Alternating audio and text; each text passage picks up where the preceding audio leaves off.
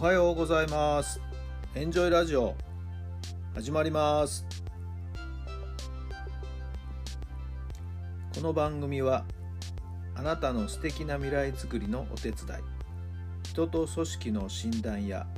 学びやエンジョイがお届けします。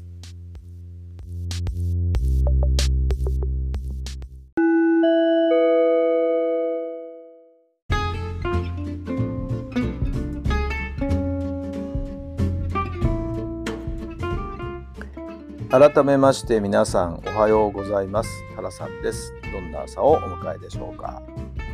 7月の26日火曜日の朝になりました。今日は少し曇りベースですかね。はい、えー、暑さはそんなでもないんですけどね。まあこれからまた日中どうなっていくんでしょうかね。はい、皆さんのお住まいの地域のお天気はいかがでしょうか。えー、まあまたちょっと繰り返してお話ししちゃいますけど以前ですね、え指導現場に関わっていた国学院栃木高校が37年ぶりの夏の甲子園を手にしたわけですけれどもえー、ここ10年はですね作新学院がもう取り勝ちという形でね10連覇をしていたわけですけどもそれにまあ土をつけてですね見事な甲子園ということですけども。まあ塚目監督にしてもこの10年の中で実は3回決勝に進出して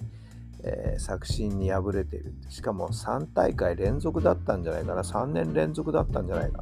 な。はい。もうあと一歩というところで逃してるんですよね。私がいた頃も対戦相手は作新じゃなくて今回のあの宇都宮南高校と同じ、えー、同カードだったんですけど15年前かな。決勝で敗れてしまいましたね。でそう考えると、えー、4度トライしてはい、本当に5度目の正直ってやつでね、まあ、今朝の Facebook の一言もですね、5度目の正直っていうようなことで、えー、なんだよそれはって思った人もいるかもしれませんけれども、実はそういう意味を込めてのコメントだったんですけどもね。いや3年連続っていうのもまたね、準優勝っていうのも悔しいですよね。でもやっぱりそういう積み重ね積み重ねがのチームの歴史をあるいはチームの伝統というかな文化をですね作っていってそしてここにようやく実を結び花が咲いたということなんだと思いますけどねやっぱり諦めずにコツコツやっていくっていうこと、はい、やっぱり大事なのかなとも思います。まあでもそう考えてもね作新学院の10連覇っていうのはもう素晴らしいですよね。はい。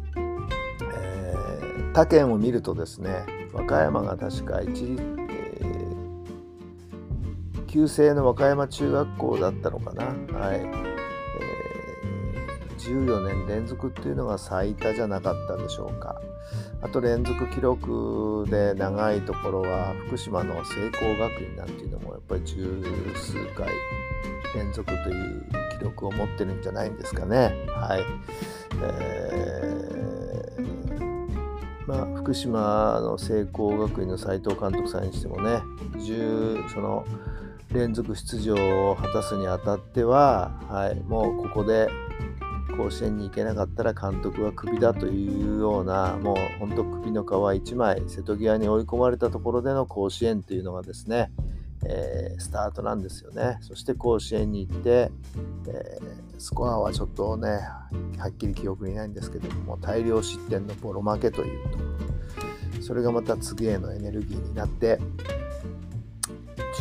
十数年連続の出場ということで、はい。えー、福島ではですねもう一強という流れの中になっているわけですけどもね、はい。えー、もちろん今ライバル校がまた出現してねいろいろありますけれども、ないろんな歴史を抱えながらのですね、はいえー、今があるわけですよね。それぞれ自分たち私たちに置き換えてもですね、はい、やっぱり、えー、決して一つ一つの結果がですね思わしくなくてもそれはですね無駄にはならないと思うんですよね。はい、そう思わないとまたやっていけないじゃないですか。はい、前向きに前向きに取り組んでいきたいと思います。さあそれでは今日の質問です。不測の事態が起きた時どうやって楽しみに変えますか？不測の事態が起きた時どうやって楽しみに変えますか？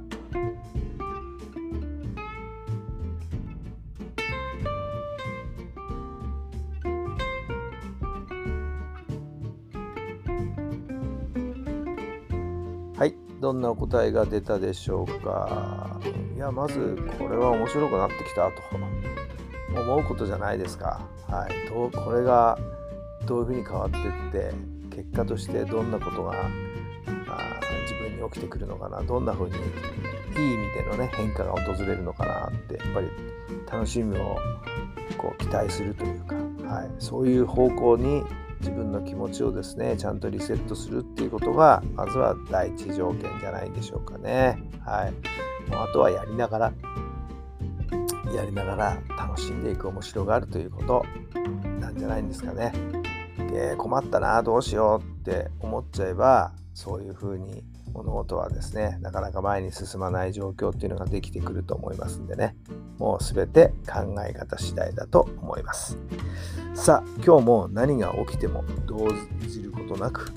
落ち着いて堂々と前を進んでいきたいなと思いますね。皆さん是非そんな一日になりますように。それではまた明日。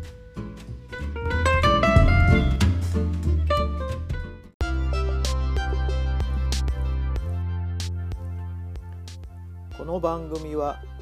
人と組織の診断や学びやエンジョイがお届けしました。